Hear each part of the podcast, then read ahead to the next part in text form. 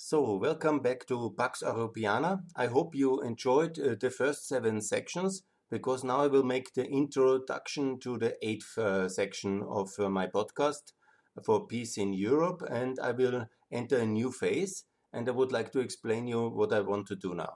I want to develop a pan-European, a joint European, a common European narrative uh, to develop a common identity, to strengthen our common identity in Europe. And everybody who is politically or economically interested in Europe or a friend of Europe, interested in the history, I think you see that we have a certain lack of common identity and a common narrative. We still don't know each other very well. You, most people know their own history of their own country, but uh, they might know also the American history and uh, German history a bit, at least some of the more negative aspects but uh, they don't know uh, much of the uh, German history in France.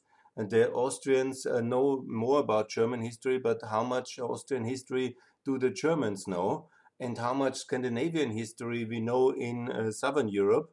and it's all dominated by World War II uh, memorabilia, which uh, were, of course, such a great uh, shock and so terrible events that they are dominating our European knowledge about uh, various countries. Yeah, but a war which was it's now 75 years ago is obviously really important. But we also have the First World War. We have the colonial crimes of the Europeans. We have the uh, extremely complicated interwar years leading to the Second World War. We have the Cold War. Also, we have the last 30 years of reunification of Europe. And it's my impression that we somehow have uh, often its outside factors, especially Russia, pushing its own narrative on us. And also, we somehow perpetuate old narratives, often very conflictual to each other, like Serbs against Croats. Uh, the German French are better now, but the German Polish also a lot of things to be improved also with Austria and Italy, for example, Austria, Hungary. We have a lot of things in common. We were even together in empires in the past, just 100 years, but we don't know each other very well. Sure, you know, some people know very well, but uh, most people do not. And I would like to offer some kind of common narrative in specific um, days, and I will um, do it like this. I will work from the 1st of January to the 31st of December and go through all specific days and uh, discuss what is the most uh, important aspect of each single day for European history, for our relation with the world, where do we need to apologize for colonial crimes, where do we need to celebrate together something amazing which we have achieved or where the Americans have liberated us, which uh, tragedy of the Russian history we should never forget in order to understand also why there is this aggression today. And I will also go into the economic history of Europe and with it uh, to uh, the economic history of the major crises of uh, the world, because most of them are coming either from America or from Europe. And I will go through the institutional history of the European Union and NATO, about our many crises internally and how we overcome them, and about the major uh, memorial days and international commemoration and celebration days, which the UN has, the Council of Europe, and the EU has too little of them, because it's obviously very complicated uh, to define them. And I'm not institutionally connected. I can say what I think should be this day without the French blocking it, the Swedish against it, uh, a Polish uh, crying. I will say it um, from a certain kind of a zoomed out uh, uh perspective. Uh, what should be the European idea about these days? Obviously, you know, this is very personal, my identity, my um, perspective on these events. Yeah. I think based on the values and on the opinions and on the principles I have, and you might follow already some of this in the previous podcast, then it's uh, quite objective. But obviously, it's my interpretation of history, it's my interpretation of uh, these events. I will tell you the facts as they were, but I will give you my spin, my narrative, my perspective on exactly these uh, days, uh, why they are like that, why we should celebrate them now European wide, why it's necessary to explain. For example, the 1st of January is the day to celebrate the euro and the eurozone, and why it's important to make this big celebration of the euro and tell everybody that we created it, it's there, it's fantastic, it's good, and this thing. And you some you wouldn't like some might be inspiring yeah? Some will provoke you to think about it and some you will reject yeah?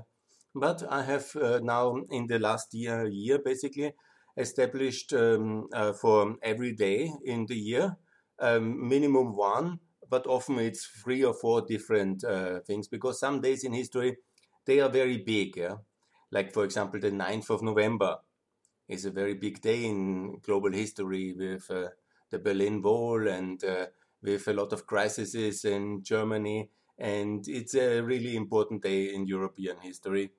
And it's also no, not for nothing in America declared the uh, Freedom Day. It's also the 9th of May and the European Foundation Day.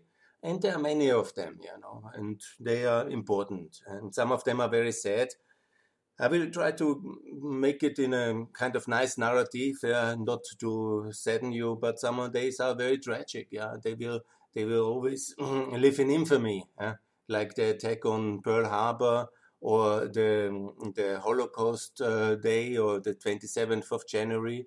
You know, some uh, memories have to be kept uh, even when they are very painful, but they have to be kept even when they are very painful in order to keep the memory on the victims alive but also make sure that in the future generations of political leaders they know and also of, of elites who vote for them to know to understand to never forget and to make sure we live um, in harmony and in peace and we also confront aggression early that's very important i would like to um, devote it in this introduction uh, a little bit how I started to have this idea and how it came. I was actually, I'm already very active on Twitter with all this, and it was that I was contacted by a person, a personality in Europe I'm very, um, really admire a lot. That's uh, Timothy Garton Ash. Uh, he is a historian from the United Kingdom, and he is a great personality. He got the, the Karls Prize uh, for European Peace, and I really admire him a lot and he contacted me on Twitter to uh, be part of his project, uh, Europe's Moment. That's something I recommend very heavily to take a look. Europe's Moment is a website where he collects uh, important uh, messages of interesting personalities uh, to talk about specific moments in European history which really had a huge impact on our common narrative and uh, he contacted me. I gave a video back about what I think was the most important uh, this and the most shocking and the worst moment. Obviously, for me, that is uh, the day in February uh, when the Russians annexed Crimea. This day will live in infamy, and it has in 2014, and this has changed the world to the worse. And we are living in this escalated Cold War since then please take a look at Europe's moment. That's very good. And it was then inspiring for me uh, to do a lot of activities and then to develop one um, uh, specific um, uh, memorial day for the EU uh, to celebrate and to commemorate and to be uh, also sorrow, sorry together to apologize for our past sins and to make clear they don't happen. The second personality I want to devote this is President Putin because the controversy about the 9th of May and 8th of May, this has also inspired me to be so active on that one, because President Putin is not getting tired to somehow occupy the 9th of May as the memorial day for the victory in the Second World War, while we in Europe see it as the 8th of May. The 8th of May is the Liberation Day from Nazi terror and the end of World War II in Europe. And the 9th of May is our day, the European Union celebration day of the Schuman Declaration. So, President Putin, get out of our way. This is uh, celebrate um, the 8th of May. We know very much, uh, very well the history. It is the 8th of May, and we thank everybody who liberated us from Nazi terror regime. But we want to celebrate this on the 8th of May, and on the 9th of May. That's the day not for victory of the Soviet Union, but for the victory of the European Union. and for peace and freedom and for the prosperity attached to it. And no to a Russian Europe, by the way. We want the American Europe. We want to live in peace and harmony and no to a Russian development model. No, thank you very much. So that was the second inspiring moment. the third one, sorry, I was also devoted to a gentleman called Mark Painter. I don't know personally, but he does a wonderful podcast about history. It's called 20th Century. If you're interested in history, it's probably the best podcast out there. It's not the most famous one, not like um, the one about Rome and the revolutions. That's the most famous history podcaster, no doubt. But Mark Painter, the 20th century, is a wonderful way to um, develop a narrative and uh, to um, uh, present this. I don't uh, say that I want to do a history uh, podcast. I'm not a historian, I'm an economist, and I'm also not qualified for a history podcast in that sense.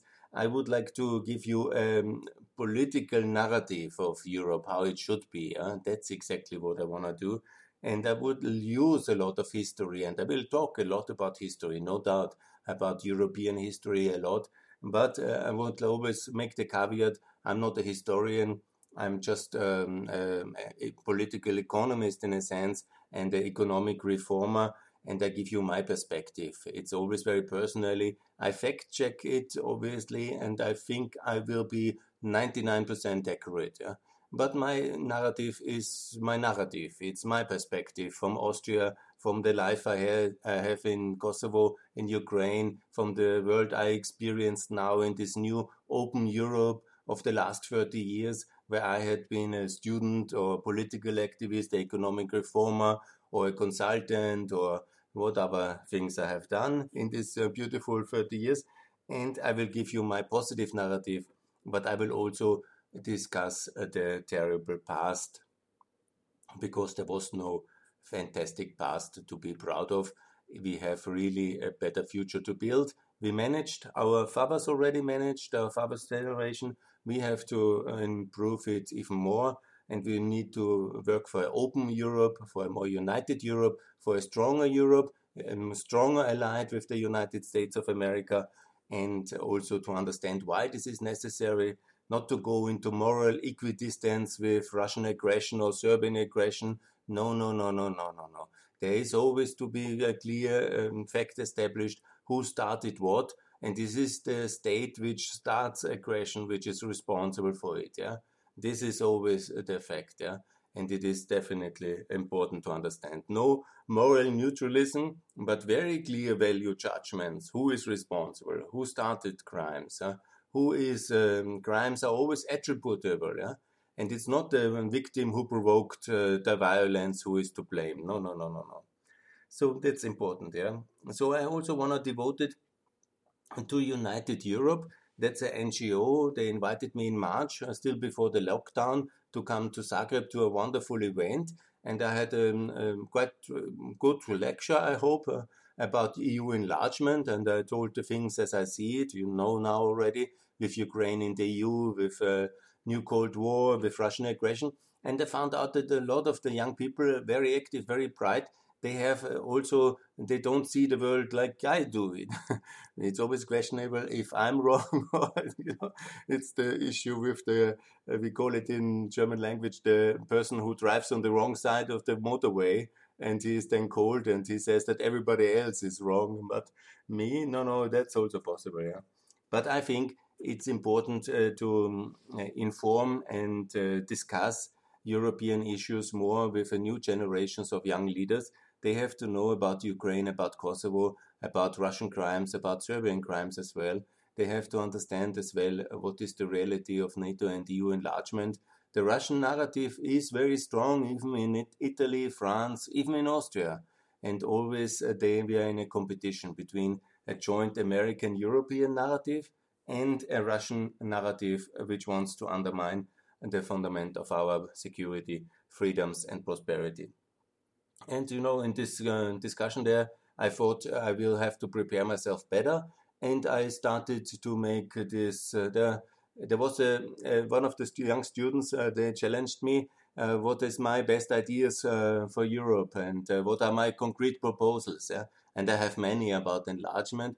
But then I really thought in this year now to go into writing all of them up in details and also doing it in my newsletter, but also making a PowerPoint presentation about exactly what needs to change on the European level, on the global level, on the uh, local level, in the regional structure, in the economy, in order to be more united, more successful. Also, the debate about globalization, how to make it more fairer, successful, and even more productive, but also how to win the Second Cold War.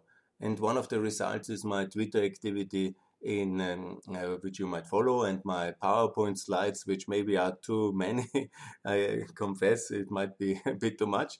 And I have now this uh, for every day in the year, one PowerPoint minimum. So it's maybe whatever, 2000 slides uh, about uh, these reform issues, which I have. And I have decided now to make this uh, podcast also as an additional communication outlet uh, for my reform proposals uh, for peace in Europe and what needs to be done to achieve uh, 37 member states a more united, more peaceful. So that was a very good conference. I thank very much. It was the last one of, in a way, free travel in Europe for this year in March, mid of March 2020.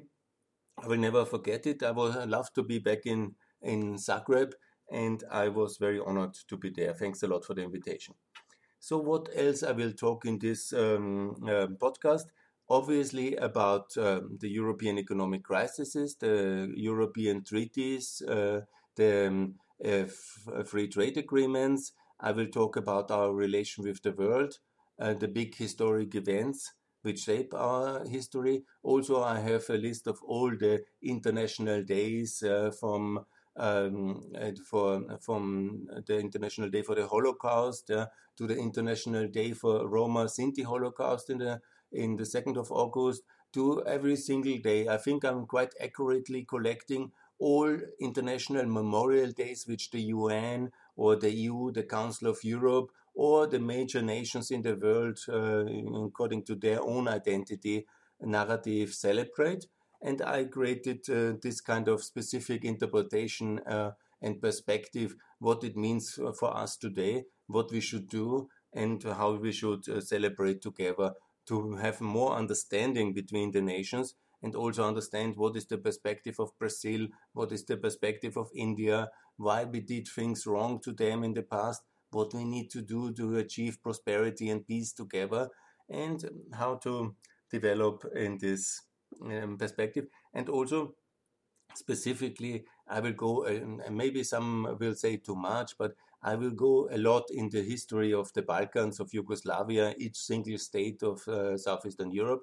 I will go a lot into the history of Ukraine because that's basically also my main idea to help uh, for the third uh, wave of enlargement after the end of the Cold War and avoid this kind of French idea of flying to Moscow and deciding the fate of the poor people who are living between Germany and uh, Russia in Paris, uh, like uh, commercially, and sell them off. Yeah, that I don't want. That is uh, the whole idea I'm doing. I want this EU and NATO enlargement and Eurozone enlargement to be the system uh, of equality and fairness where all countries who want in between Germany and Russia can live in security, prosperity, and freedom for the long term and not have to be afraid of um, German power in the past or Russian power today. And that's basically the concept.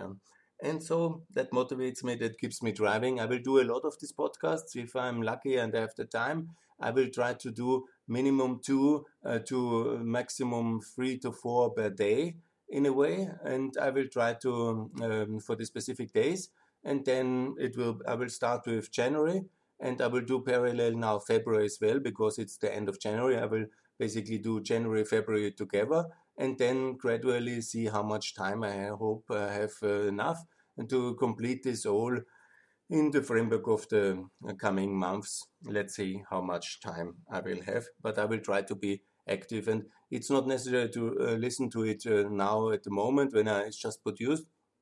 I do this with history podcasts a lot, and just you know, you step by step, I will logically explain what is the priority, what is uh, happening, what's the interpretation of this day, why it matters, and why it matters. We all in Europe know that these days exist, and so build a common narrative over time, over the many, uh, hopefully lucky decades and centuries. We will be successful in uh, Europe together, and uh, that would be basically my small contribution I want to make with this podcast to peace, prosperity, freedom in Europe, in united with our friends in America, open to the world, but containing all the hostile powers in Russia, Syria, Iran, North Korea, and work in a new partnership with our friends in East Asia to transform especially China to a free federal state over time.